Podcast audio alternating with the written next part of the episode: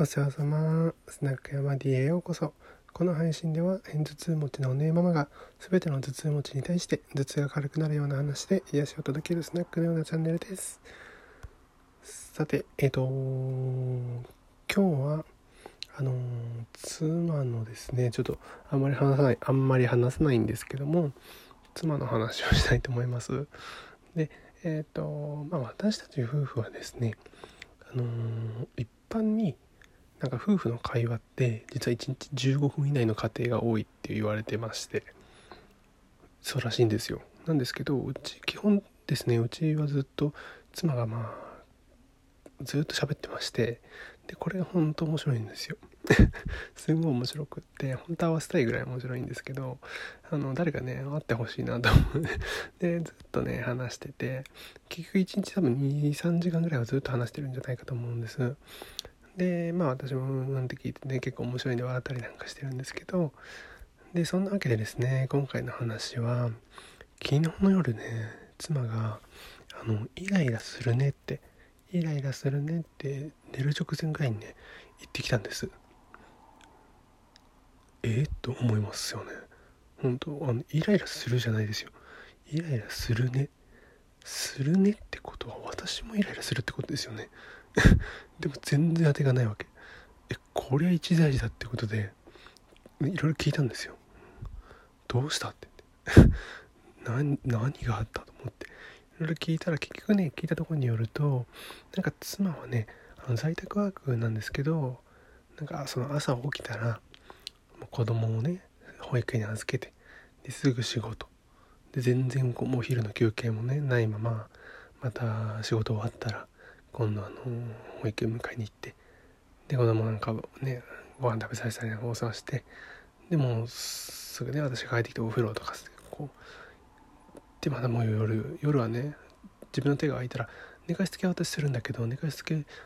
してる間もずっとパソコンでカチカチやってんのね。で別に副業とかじゃなくって仕事をね本当に最近11時12時まであの夜中仕事をしてるわけですよ。だから結局自分の時間が全然ないと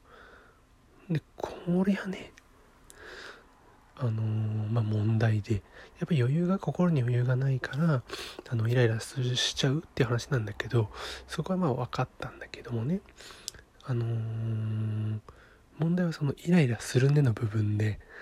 私がそこを共有できてなかったことがすごくねあの自分としてなんだろうショックだったんですよ。イライラするねっていう言葉をかけられた時にすんごくショックだった。あの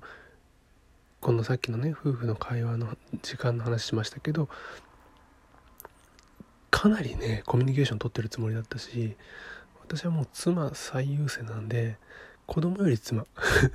本当に1歳の子供より全然妻を優先して妻が一番気持ちがいい心地がいい家庭を目指してやってるのにまさかそのその妻がねイライラするっていう状態を自分が分からなくてでイライラするねっていう言葉を突然かけられてそこに全然共感ができなかったっていうことがすごいびっくりしたんですよ。そうでも向こうは逆にイライラするねって言ってくるってことはあの私も分かってるだろうっていうことで言ってるわけですよ。でまあねさっきいろいろ話してたらそんなこうつもりはなくてあの全然何て言うのかな無意識に意識せず言った言葉だったっていうことだったんだけどそんなにこうストレス溜まってるってわけじゃないらしいんだけどやっぱね今繁忙期らしくてそのいろいろこうねあのやっぱ忙しいんですよ。繁忙期だからね。そう。でもまああの、そうなのよ。だから本当にねそのなんだろうな近い人で、あの、自分が分かってると思ってても相手が分かっててくれないこともあるし逆には相手のことを分かってると思っていても分かってないこともあるなと思ってでそうそこのねすり合わせっていうのはやっぱりそういうちょっとした言葉からあの気づけることもあるんだなと思ってちょっと再確認した。あのー、本当にねこれだけコミュニケーション取っててまだ足んねえのかっていうぐらいコミュニケーション取ってるんですけどあのー、そうちょっとこれはびっくりしたなっていう話なんです。あのちょっと個人的なかなりビッグニュースであのそれをねつらつらとさっきね妻にも話しましたけど本当にすんごいびっくりした。あのするねねに。めちゃくちゃびっくりしたっていう話すんごいショックだったって話をめちゃくちゃしました。笑ってたけどあの本当に私としてはあの大きな一文字一言だったなっていうふうに思います。はい。なのでねあのちょっとこれを聞いてくれてる人もあの自分の大切な人のねちょっとしたこうサインをね見逃さずあの何て言うのかな。小さなねあの毎日の中にも必ずこうちょっとした変化とかっていうのはあるしあなんかがきっかけでこう前向きになれること前なんかがきっかけで逆にこう落ち込んじゃうこととかねあると思うのでその辺はあのー、一日一日ねあのー、まあ、大事にって言っちゃうとチープだけどもあの